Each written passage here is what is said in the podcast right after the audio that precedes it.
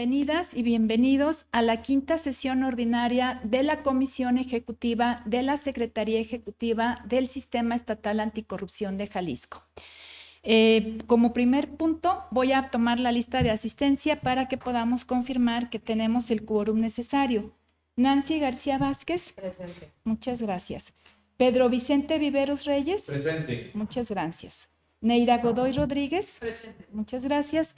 Su servidora, Aime Figueroa Neri, la secretaria técnica de la Secretaría Ejecutiva. Con esto, pues hacemos cuatro de las cinco personas que integran la comisión ejecutiva, por lo que hay el quórum necesario. Pasaré ahora a eh, leer el orden del día que tienen acá a la vista. Pues el primer punto ya lo pasamos, que es la lista de asistencia, declaratoria de quórum y apertura de la sesión. El segundo es la lectura y en su caso aprobación del orden del día. Tres, lectura y en su caso aprobación y firma del acta de la sesión celebrada el 24 de agosto de 2022. Cuatro, presentación de seguimiento de acuerdos. Cinco, presentación de avances del modelo de implementación de la PEAJAL. Seis, presentación del documento de trabajo, proceso de selección de indicadores para la PEAJAL y programas Mi PEAJAL. 7. Presentación y, en su caso, aprobación de la propuesta del anteproyecto de la metodología de aprobación de indicadores para la PEAJAL y los programas Mi PEAJAL. 8. Asuntos generales. 9. Acuerdos. Y 10. Clausura de la sesión. A su consideración. Eh, ¿Les parece que haga a mano alzada la votación? Doy cuenta de que se aprueba por unanimidad de todos el orden del día. Bueno, el siguiente punto es la lectura y en su caso aprobación y firma del acta de la sesión que celebramos pues en nuestra pasada sesión ordinaria el 24 de agosto de este año 2022. Pero como es usual, yo les pediría que hubiéramos la lectura del acta porque les fue enviada con anterioridad y los comentarios que recibimos, porque generalmente son como de forma, ya fueron tomadas en cuenta. ¿Les parece bien? Entonces, tomaré la votación si están de acuerdo en aprobar el acta y para que pasemos al eh, registro de la firma correspondiente en el acta. Bueno, Doy cuenta de que también, para que quede aquí este grabado, que se aprueba por unanimidad de los presentes el acta de la sesión mencionada. El punto número cuatro, pues es muy breve porque como pudieron ver en lo que los materiales que se les envió, no tenemos ningún acuerdo en proceso, todos están concluidos. El que diga que no están en proceso significa que hay actividades que se están llevando a cabo periódica y constantemente, por lo cual pues no, no es que estén eh, finiquitadas, sino simplemente los acuerdos son los que están concluidos. Si alguien tuviera algún comentario al respecto o aclaración, pues lo podemos solventar en este momento. Si no es así, pasaríamos al punto número 5, que es la presentación de avances del modelo de implementación de la PEJAL. ¿Les parece que pasemos ya a ese, a ese punto? Bueno, pues le voy a ceder la, el uso de la voz a eh, Azucena Salcido para que nos haga favor de exponerlo.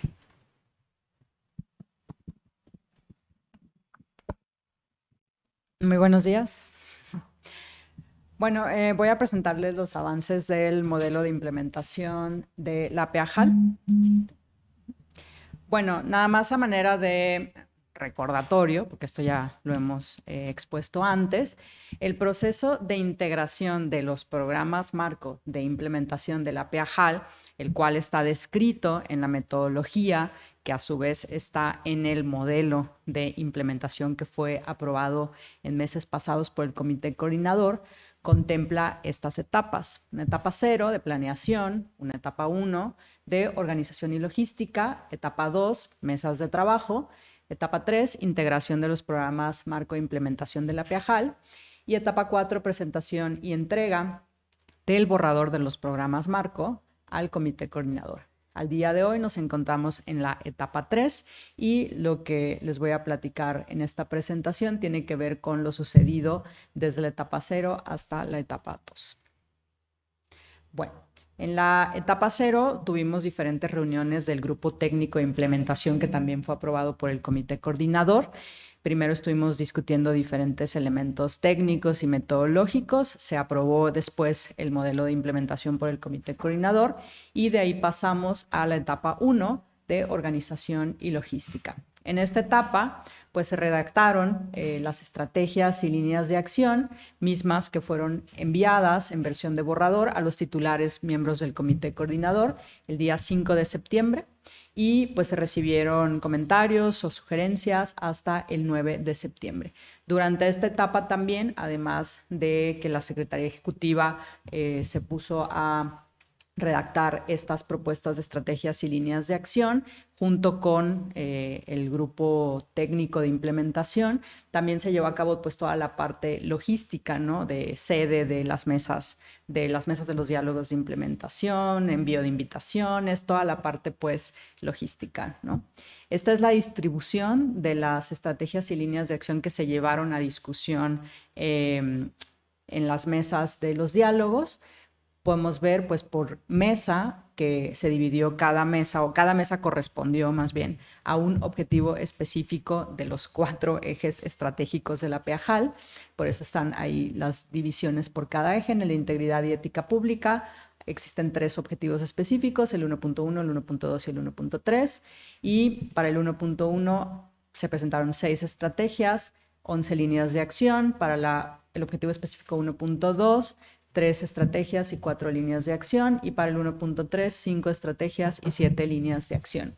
En el eje de participación pública hay tres también objetivos específicos, el 2.1, el 2.2 y el 2.3. Se presentaron siete estrategias en el 2.1, ocho líneas de acción en el 2.1, en el 2.2 una estrategia y dos líneas de acción y en el 2.3 una estrategia y una línea de acción. En el de arbitrariedad hay dos objetivos específicos, el 3.1 y el 3.2, por lo que hubo dos mesas. En el 3.1 se presentaron 12 estrategias y 20 líneas de acción.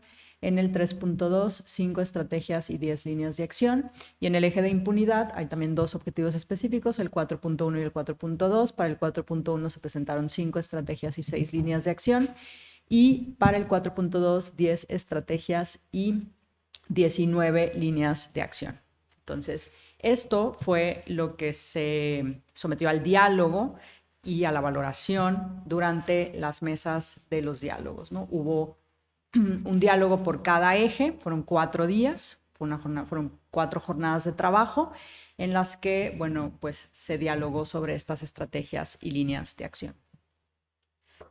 En la etapa 2 eh, del proceso de integración, se denomina mesas de trabajo, pues ya aquí es el acto, pues, de haber llevado a cabo las, eh, los cuatro diálogos, uno por cada eje estratégico. Entonces, esto se llevó a cabo, mm, pues, en correspondencia a lo que marca la metodología que fue aprobada. Fueron 10 mesas en cuatro diálogos o cuatro jornadas de diálogos, una por cada eje, para garantizar la pluralidad, pues, de ideas y también para poder captar las diferentes experiencias de los perfiles expertos que fueron eh, seleccionados y proporcionados por los titulares miembros del comité coordinador. Hubo, pues, o se trató de promover la representatividad de diferentes sectores como el sector académico, la sociedad civil, el sector privado y el funcionariado de eh, los diferentes órdenes de gobierno, con órganos constitucionales autónomos, eh, poder legislativo, judicial, etcétera. Bueno, las mesas de diálogo se llevaron a cabo los días 20, 22, 23 y 29 de septiembre. Como ya lo dije, cada día correspondiente a un eje estratégico de la política estatal anticorrupción. La dinámica que se llevó a cabo durante estos diálogos para cada una de las 10 mesas fue muy similar. Constó de una presentación general en la que el equipo de la Secretaría Ejecutiva pues expuso los antecedentes, el marco legal, diferentes elementos relacionados con la política estatal, con su implementación. ¿Y pues para qué? Para delimitar los alcances de las estrategias y líneas de acción, que es lo que se puso pues a dialogar. Una primera ronda de diálogo con las expertas y expertos que asistieron a cada una de las mesas. Y pues en esta en estas rondas lo que se hizo fue exponerse primero las estrategias, se abrió el diálogo y también se sometieron las estrategias a una valoración mediante un formato que les fue entregado, em, que trata de, pues, de medir de alguna manera algunos aspectos de cada una de las estrategias por medio de una escala de Likert. Eh, una segunda ronda en donde la dinámica fue más o menos la misma. Se expusieron las líneas de acción de las estrategias, se sometieron al diálogo y a su vez también a la valoración por medio de los formatos. Finalmente, hacia, pues digamos, la cuarta etapa de la dinámica, había un cierre en el que se exponían los principales comentarios recibidos durante el diálogo y se daba lectura de la relatoría que se estaba haciendo en tiempo real. Aquí tenemos algunos datos sobre las mesas. Eh, como les comenté al principio, nos encontramos nos encontramos en este momento en la etapa pues, de redacción, de integración del el borrador de los programas marco de implementación. Y entonces ya empezamos pues, a sacar algunos datos, como que participaron 94 personas, de las cuales 58, eh, es decir, el 62%, pertenecían al sector gubernamental, el 7%, por, 7%, 7 personas al sector académico, 4% al sector empresarial y un 27% a personas de la sociedad civil. Entonces, aquí podemos ver en la tabla la participación por sector, por cada uno de los ejes y por cada una de las mesas de objetivo específico y por cada uno de los sectores, ¿no? gubernamental, académico, empresarial y sociedad civil. Esto nos muestra de alguna manera eh, la integración de las mesas y quizás la representatividad en cada uno de los ejes de los diferentes sectores que participaron. Y es todo. Muchas gracias. Muchas gracias a Susana. Yo quisiera nada más añadir aparte de pues el agradecimiento que ya han manifestado a todos los integrantes del comité coordinador, pero particularmente a ustedes tres que fueron los que asistieron a, los, a los, diálogos. ¿no? Eh, realmente se agradece que estén impulsando personalmente. la mayoría de titulares se quedó a, dialogar con los invitados que, llevaron eh, resaltaría que tuvimos pues magistrados del Estado de México, de Ciudad de México, vinieron eh, titulares de entidades de fiscalización superior de Nayarit, de Zacatecas, sí hubo un, alto rango de alta dirección, como se dice, del funcionariado y también pues representantes importantes de las organizaciones de la sociedad civil. Yo creo que fue un gran evento. Nos han estado pues incluso preguntando mucho por la metodología para poderla imitar en otros estados que no han terminado todavía sus procesos consultivos o de, integración de sus programas de implementación. En verdad, pues muchas gracias, este, el que estén ahí. Bueno, eh, vamos a pasar al punto número 6, que es la presentación del documento de trabajo, proceso de selección de indicadores para la Piajal y programas Mi Piajal. Dejaré en uso de la voz ahora a Óscar González Ruiz. Por favor, Óscar. Muchas gracias, doctora M. Muy buenos días a todos y a todas. Eh, pues el, primer punto es sobre la selección de indicadores. Creo que este es un punto para eh, subrayar o, resaltar el hecho de que eh, es un documento que surge a partir del grupo de trabajo que se integró por la doctora Nancy, el doctor Vicente, el maestro Vicente y el doctor David. creo que es parte de la cualidad que tiene la comisión ejecutiva, el que formen parte ciudadanos porque nos ayuda a nosotros los funcionarios públicos a sensibilizarnos sobre estas cuestiones que damos por hecho, ¿no? Y, al principio nosotros les habíamos presentado la metodología de aprobación de indicadores y luego ustedes acertadamente nos observaron que teníamos que explicar cómo iban a, llegar esos indicadores, cómo, cómo íbamos a presentar ese anteproyecto de indicadores para luego buscar la aprobación. Y creo que es algo primero que les agradecemos este, y, segundo, creo que ahí es cuando, empezamos, a, empezamos a entender los motivos por los que existe la comisión ejecutiva o, desde mi punto de vista, ¿no? Como funcionario público. Entonces, creo que se logró algo, algo muy interesante y este es el documento eh, que se comenzó desde julio y terminamos en septiembre, hace unas semanas. Fueron alrededor de seis reuniones en total las que tuvimos para estar trabajando tanto la metodología como este documento de trabajo. Entonces creo que existieron intercambios muy interesantes y este es el, resultado de, ello. ¿Qué es este proceso de selección? Bueno, forma parte de los dos grandes macroprocesos que le llamamos metodología de aprobación de indicadores. El proceso de selección eh, busca, este, con apoyo de la Comisión Ejecutiva, generar una propuesta de anteproyecto de indicadores. Eh, como pueden ver, eh, primera, primera etapa, selección de indicadores, segunda etapa, aprobación de indicadores.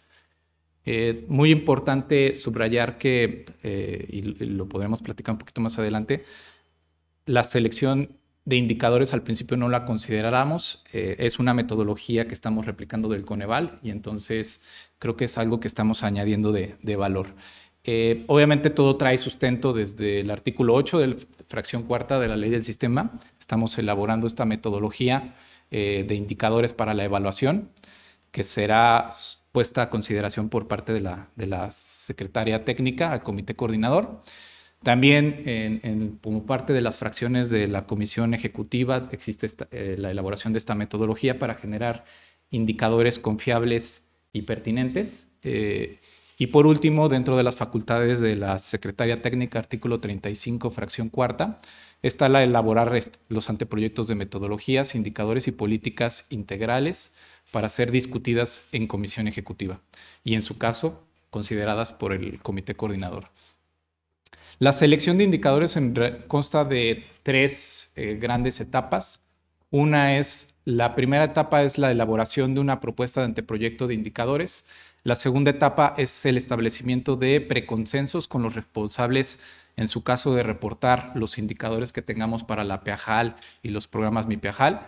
Y la última etapa es la aprobación en sí del anteproyecto de indicadores por, por parte de la Secretaría Técnica. Y muy importante, lo quiero subrayar, eh, por eso es, no es un documento que vayamos a presentar al comité coordinador, es un documento interno, es un documento que le llamemos borrador, y es eh, el primer saque que, que, se tendrá por parte de la Secretaría Ejecutiva. No lo veamos como, nunca hay que verse este, este proceso como algo ya terminado, sino es el primer saque y con eso vamos a partir ya después con una discusión más amplia eh, para, para determinar cuáles son los mejores indicadores para este sistema de indicadores. Eh, ya en concreto, como les mencionaba, es elaborar el borrador de anteproyecto de indicadores, eh, surge directamente desde la propia Secretaría Ejecutiva. ¿Qué elementos contendrá? Bueno, hay unos elementos ya aprobados desde la propia política estatal anticorrupción, otros que les hemos añadido a partir de los aprendizajes que hemos tenido con la CESNA y con otras secretarías ejecutivas, de elementos necesarios para eh, interpretar y conocer adecuadamente el indicador, si este indicador eh, realmente mide el objetivo que se está planteando o la estrategia del programa de, implementación. Eh, ¿Qué elementos trae? Debe de contener la alineación que tiene con la PEAJAL, eh, características del indicador, que es algo que viene desde la propia PEAJAL, eh, interpretación del indicador y la valoración del indicador bajo la metodología CREMA. Claridad, relevancia, monitoreabilidad adecuado y, y en su caso aportación marginal para aquellos indicadores que, que, sean, que se tengan que adicionar al, propio indicador. El segundo elemento, y creo que es lo más interesante, eh, son el establecimiento de consenso con los líderes de implementación de la PEAJAL. Y tiene mucho que ver con lo que nos acaba de compartir mi compañera Azucena. Eh, a partir de los diálogos que se estuvieron desarrollando en las mesas este, para definir los programas Mi PEAJAL, se definieron líderes de implementación que estuvieron promoviendo, principalmente integrados por los integrantes del comité coordinador. Eh, y eh, buscamos aprovechar esa dinámica y seguirla. ¿no? Eh, este, entonces se va a buscar establecer un diálogo en torno a los indicadores que se propongan en el borrador y así obtener retroalimentación. Se espera generar consensos previos a la, fase de aprobación del sistema de indicadores como tal. Eh, algo que también eh, se tiene que clarificar es que, eh, a diferencia de lo que ocurre en las mesas de implementación, en las mesas de los indicadores son mucho más cerradas porque la, la pluralidad ya se dio en las mesas de implementación. Ahí es donde escuchamos voces, experiencias y se reflejaron en estrategias y objetivos. Esas estrategias y objetivos, al momento de ya plantearlos en el indicador, no hay de otra. El indicador tiene que medir esto. O sea, tiene que medir esto, tiene que acercarse lo más que se pueda medir este resultado que se plantean en el objetivo y en la estrategia. Entonces, la, pluralidad, digamos que ya está dada en sí lo que tenemos que enfocarnos más en el indicador es que, primero conceptualmente, conceptualmente significa que eh, el resultado que busca medir el indicador está relacionado con el objetivo y luego que es una cuestión de pertinencia temática y luego también tenemos que ver esta parte estadística, ya con los números, ver que los indicadores no estén midiendo cosas que mide otro indicador y entonces ya tenemos unos problemas eh, estadísticos dentro de los propios indicadores. Ya es una cuestión un poco más técnica en ambos sentidos y que obviamente este, se requerirán otro tipo de mesas mucho más especializadas eh, para poder eh, controlar o, tener la confiabilidad que estamos buscando en los indicadores, en el sistema de indicadores. Finalmente, como les comenté, y esto puede darse, como lo hemos platicado, eh, en cualquier momento estos intercambios que tengamos en esta mesa, ya cuando estemos revisando cada uno el sistema de indicadores en, esta comisión ejecutiva.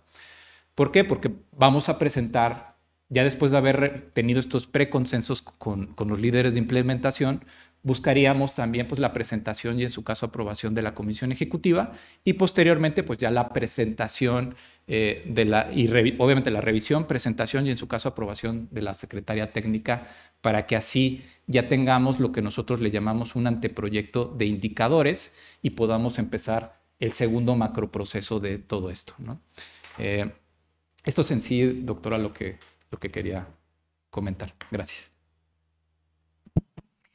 Muchas gracias, Oscar. Bueno, yo también en este punto, pues sumarme al agradecimiento que ya les hizo Oscar, pues porque pues los, los que se unieron a ese grupo específico de trabajo, pues en su mayoría, pues han estado acudiendo a las reuniones y hemos estado pudiendo dialogar esto verdaderamente, pues como una comisión ejecutiva integrada. Eh, el tema de seguimiento y evaluación, pues como saben, tenemos años tratando de armar como estas estructuras, estas rutas críticas, metodologías y procesos. Y nada más decir que el objetivo principal es que se entienda que la evaluación será objetiva, científicamente aceptada en, su construcción y libre de todo sesgo que pudiera tener la persona que ocupa la Secretaría Ejecutiva en su titularidad, o sea, su servidora en este momento y después, ¿no? Porque como hemos visto por normativa, pues sí hay una carga hacia la Secretaría Ejecutiva en, en el diseño y en las propuestas y en las presentaciones. Por supuesto, habrá una decisión final del comité coordinador, pero queremos blindar de cualquier margen inadecuado de discrecionalidad el, proceso, todos los procesos que nos están, que estamos llevando a cabo a través de la coordinación que lleva Oscar de este tema. ¿Alguien quisiera comentar algo o tiene alguna duda? Entonces pasaríamos al siguiente punto, que también está a cargo de, de Oscar, por favor.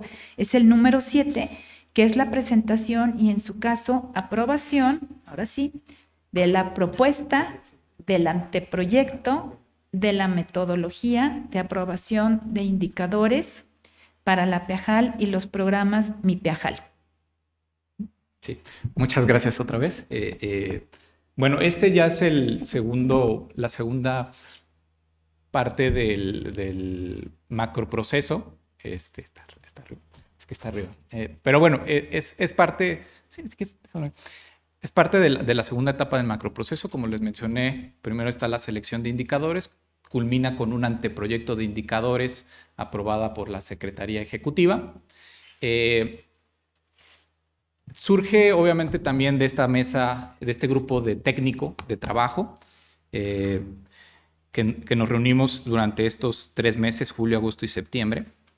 Eh, en, estos, en estas sesiones tuvimos la oportunidad de platicar con la Secretaría Ejecutiva de Quintana Roo, con la Secretaría Ejecutiva de Aguascalientes y, eh, y el Coneval. Creo que eh, a partir de, estas conversaciones nos dimos cuenta este, de, cosas que podíamos mejorar en la propia metodología que ponemos a consideración, que ya vienen en este documento. Eh, creo que los principales retos que nos planteaban en estas reuniones que tuvimos con ellos es, primero, es indispensable la búsqueda de consensos de los responsables de los indicadores. Y es un punto nodal, como lo vieron en la parte de selección de indicadores y también en la propia metodología, el buscar consensos. El segundo este, gran eh, reto que nos plantean las secretarías ejecutivas eh, que, pudimos, con, las que pudimos conversar era que buscáramos estos indicadores que representen eh, la magnitud de los esfuerzos institucionales, que estén contextualizados y que estén contextualizados y sean específicos este, para poder controlar para poder medir el control de la corrupción que estemos haciendo a nivel subnacional. Eh, finalmente, Coneval nos platicaba eh, que es, ellos lo ven como el, no, no tienen ellos eh, documentado algún otro esfuerzo de, de, replicar la metodología. Es, podríamos ser, por lo que ellos también tienen de conocimiento, la primera entidad federativa en replicar la metodología que ellos tienen de aprobación de indicadores eh, y creo que sería algo, algo importante si se logra implementar. Al final estamos tratando de replicarlo, pero si se logra implementar, creo que sería algo, algo que resaltar. Este, también estar, además de estar conscientes de la replicabilidad y tener cuidado en contextualizar esta, esta versión de la metodología, también tener, estar muy conscientes de esta utilidad que brinda, como lo comentaba la doctora M, de la objetividad que podremos brindar al momento de diseñar los indicadores, pero también la factibilidad, la factibilidad de la metodología. Y era algo que platicábamos también en el grupo de la metodología eh, también pide tener eh, mesas de trabajo, le llamamos METRI dentro de la propia metodología, pero sí tenemos que estar conscientes que a veces llevan costos, ¿no? Y, al tener una mesa dedicado a la pertinencia temática y otra a la factibilidad técnica, podríamos incurrir costos. Creo que ahí la metodología también hablamos de que eh, se definirán posteriormente quiénes integrarán las mesas de METRI, como les llamamos, eh, sabiendo obviamente pues el presupuesto que será aprobado y las adecuaciones que en su caso se podrían desarrollar ¿no? en, el próximo año. Entonces creo que la metodología también tiene considerado estas posibles adecuaciones, y, creo que hasta el comisionado Vicente nos había comentado, ¿no? De, de, la factibilidad de la metodología. Y creo que ahí estamos subrayando algunos puntos de que sí es flexible. Inclusive el Coneval también nos los hizo eh, saber de que ellos veían muy difícil aplicar toda la metodología el primer año y que tal vez deberíamos de buscar, tal vez tener fortaleza en la parte conceptual y la parte estadística dejarlo un poco más adelante. Eso es lo que habían eh, comentado y creo que ya lo tiene considerada la propia metodología. Eh, el documento, pues, este, lo, lo conocen, eh, tiene los, las tres grandes etapas. Este, digo, ahí me, faltó, pero está, creo que está un poco más arriba, es de las primeras cuestiones para que se pueda ver en, YouTube para nuestros ¿No? ¿Esa no se ve? Ah, perdón. Pero bueno, les, les puedo platicar de eh, las tres etapas eh, que tiene la metodología. Ah, entonces lo tengo un poco más abajo, perdón. Bueno, eh, la primera, como les había dicho, es la parte, ya que tenemos el anteproyecto de indicadores, primero se hace una revisión utilizando los criterios crema. Este, posteriormente ya viene un poco más abajo, por favor. Más. Ahí. Primero la valoración integral de los indicadores, que son la valoración crema. Después la valoración específica de indicadores que se divide en dos, que es la parte de la factibilidad temática y la otra es la parte estadística. Eh, y finalmente, la última etapa ya es la búsqueda de la aprobación por parte del comité coordinador. Eso es en sí a grandes rasgos lo que incluye la metodología. Sería todo de mi parte. Muchas gracias, Oscar. Eh, no sé si alguien quisiera comentar algo. Adelante, doctora Nancy. Gracias. Yo sí quisiera comentar eh, y subrayar el esfuerzo de generar este tipo de, insumos, reconocer como una buena práctica el, generar este tipo de insumos. Y en el caso del documento, quisiera señalar un par de cosas que, me parece que, que Oscar no las dijo, pero que son importantes tenerlas todos en mente. O sea, diseñar un sistema de indicadores en este momento en que aún no hemos arrancado todavía los programas es un paso necesario, aunque, aunque pareciera que no, por varias razones. Una, porque es una política pública nueva. O sea, no hay políticas anticorrupción antes de la creación de los sistemas nacional y los sistemas estatales anticorrupción. Dos, porque el reto es justamente capturar el efecto que va a tener el sistema o los sistemas en el control de la corrupción. Y esto implica tener una visión de una coordinación interinstitucional que incluso rebasa al comité coordinador, porque hay muchísimas dependencias que van a estar involucradas de manera sistémica, ¿no? También porque las expectativas sociales son muy altas. Y entonces se necesita, como tú, como tú lo señalabas, eh, Oscar, una claridad. O sea, generar indicadores es un arte y generar indicadores que comuniquen eficientemente la contribución de un programa a resolver un problema público es un arte, ¿no? Entonces o sea, necesitamos explicaciones claras, sencillas, relevantes, oportunas, replicables. Y eso es justamente lo que es la ruta que se está planteando en este documento. Y finalmente, porque es una manera de rendir cuentas. Y el sistema anticorrupción va a rendir cuentas en el largo plazo, pues a través de los indicadores, ¿no? Entonces, esa es la relevancia de este documento y de que se generen estos, estos insumos y se socialicen al interior del sistema, insisto, más allá del comité coordinador. Hay muchos ejemplos de cómo fracasan los indicadores, ¿no? A este, les voy a poner uno.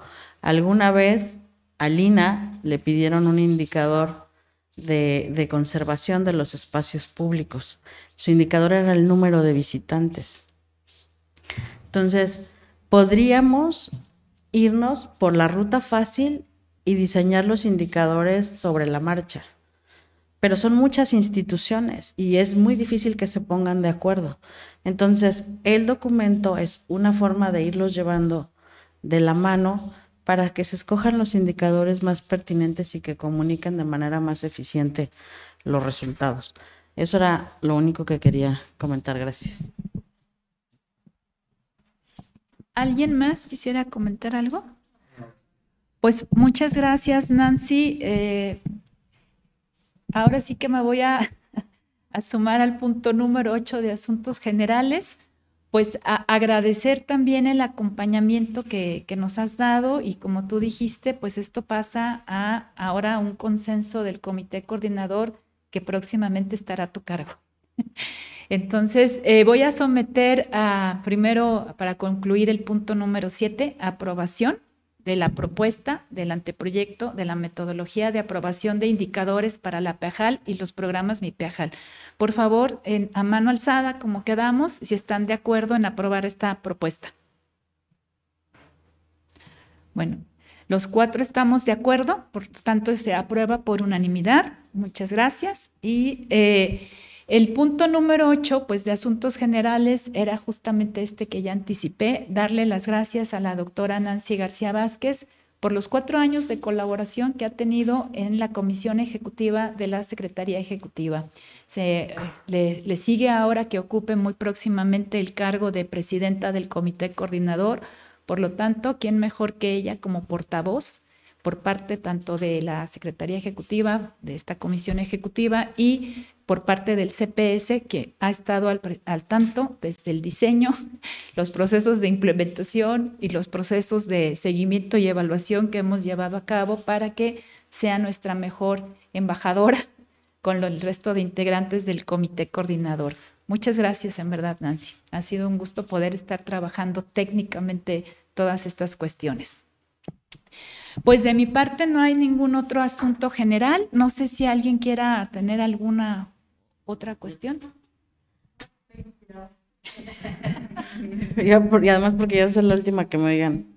No, yo también agradecer y felicitar a todo, a todo el equipo de planeación, de implementación y de, y de evaluación. Y sí señalar que la, pues la planeación, todo esto que se está haciendo es una inversión.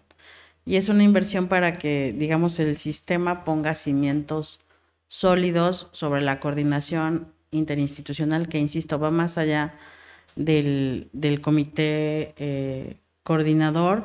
También agradecerte la, apertura de Oscar, de Azucena, la, tuya, para incorporar las observaciones que, hemos hecho desde, desde el CPS y desde Comisión Ejecutiva. También agradecer a Neira y a Vicente, que además también de manera muy propositiva han compartido su experiencia, ¿no? Como ahora que señalaban, lo de las mesas salió, salió muy bien y nos consta que fue trabajo de todos, por supuesto, Oscar, Susana y todo tu equipo que se llevaron, que se llevaron la, la parte pesada de armar todo y ahora todavía están en el, en el procesamiento de la, de la información, ¿no? Este, pero sí señalar que las mesas fueron quizás hasta más exitosas de lo que originalmente se, pensó y que la información que va a salir de ahí va a ser clave para el diseño de los programas de implementación. Y bueno, efectivamente, pues este, el reto ahora es pasar todo esto a, a la parte deliberativa del comité coordinador y empezar con acciones de implementación.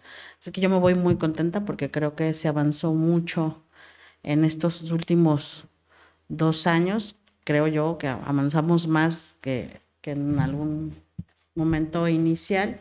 Y bueno, pues felicitar a todos. Muchas gracias. Pues muchas gracias. Eh, pasaríamos al punto número nueve, que es los acuerdos. Pues son tres muy sencillos. El primero es que se aprueba el orden del día. El segundo es que se aprueba el acta de la sesión celebrada el 24 de agosto de 2022 de esta comisión ejecutiva. Y el tercero es que se aprueba la propuesta del anteproyecto de la metodología de aprobación de indicadores para la PEAJAL y los programas MIPEAJAL. Muchas gracias a todos. Pues el punto número 10 es la clausura de la sesión, eh, siendo las 10:44 minutos del día de hoy. Que estén muy bien. Gracias.